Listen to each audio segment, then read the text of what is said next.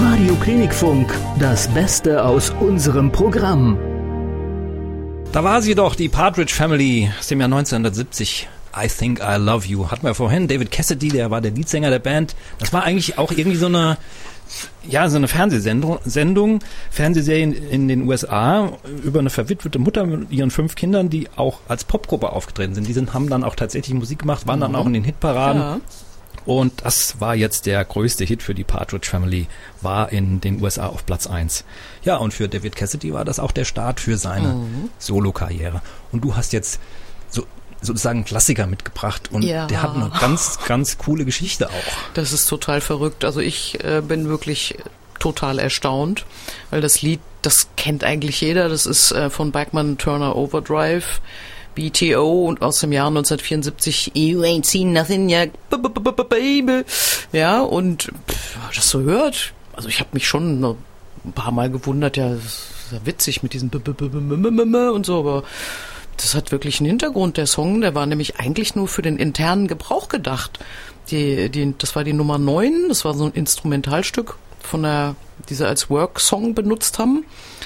Und ja, das war so für den An Anfang von einer Aufnahmesession, wenn man so die Geräte einstellt und ja, wie, ob auch alles richtig eingestellt ist und so weiter. Und ähm, der Randy Backman, er hat eine spontane Idee gehabt, ja, wir können aus dem Lied doch mal einen, einen richtigen Hit machen. Den hat noch ein Hit gefehlt für eine LP.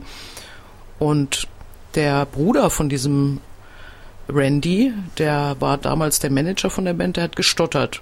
Und dann haben sie diesen Song, also diesem Song einfach einen Text verpasst und dann mit gestotterten Refrain, "B- b- b- Baby, you ain't seen nothing yet.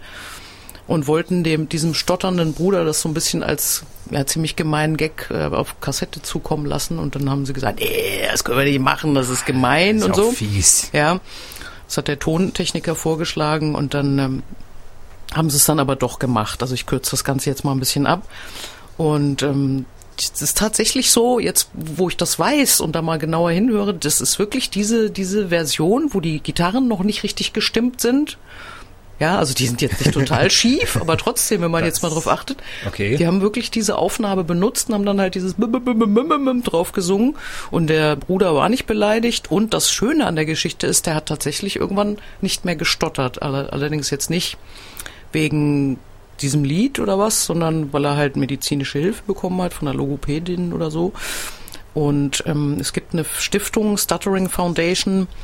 Äh, das ist der einzige bekannte Song, in dem eine lebende Person nachgeahmt wird. Also äh, um mal vollständig zu sein. Ja. Okay. Eine Person wird nachgeahmt. So, dann würde ich sagen, wir hören mal rein. Wir hören rein und hören das Stück in voller Länge. Backman Turner Overdrive. Viel Spaß. You ain't seen nothing yet. Chick. Le Freak. Chick. So ist es richtig. Die Band hieß Chic Ja, und so das Lied hieß Le Freak. Le Freak. Ich habe das früher mal verwechselt. Ja, ist ja auch verwechselbar. Ja. Hat einen witzigen Hintergrund, ne? Ja, stimmt. Ich habe das auch gerade gelesen. Das ist ja interessant. Das, Ah. äh, das beruht auf einer Begebenheit aus dem Dezember 1977. Da hatte Grace Jones einen Auftritt in New York und hat dann die Musiker Bernard Edwards und Nile Rodgers angerufen und gesagt, ach, kommt doch einfach mal vorbei hier. Äh, Silvesterparty hier, Studio 54, wollen wir uns treffen? Und als die beiden dann da ankamen, hat aber die Türsteher gesagt, nee, ihr kommt hier nicht rein. Der hat das ein bisschen krasser gesagt, das Das wiederholen wir jetzt hier nicht. F-Wort. Das F-Wort. Und die. Also der hat dir nicht geglaubt, ne? Nee, der hat denn nicht geglaubt, aber sie haben was ganz Cooles daraus gemacht. Mhm. Die sind nämlich dann zurück in ihr Apartment und waren so sauer und haben dann einfach mal ein Lied geschrieben Mhm. und haben dieses F-Wort dann auch äh, verwendet in einem Text.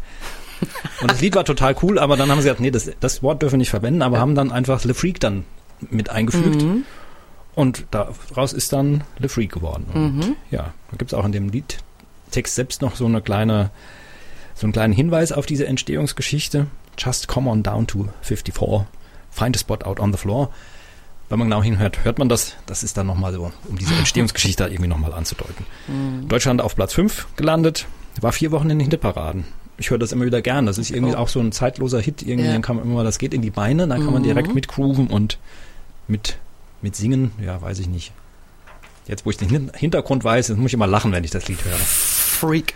Sieben Millionen Mal hat sich das verkauft. Da denkt man, das ist doch dann eine schöne Entschädigung, dass einer einmal nicht reinlässt und einem nicht glaubt. Dass man mit Grace Jones ein Date hat.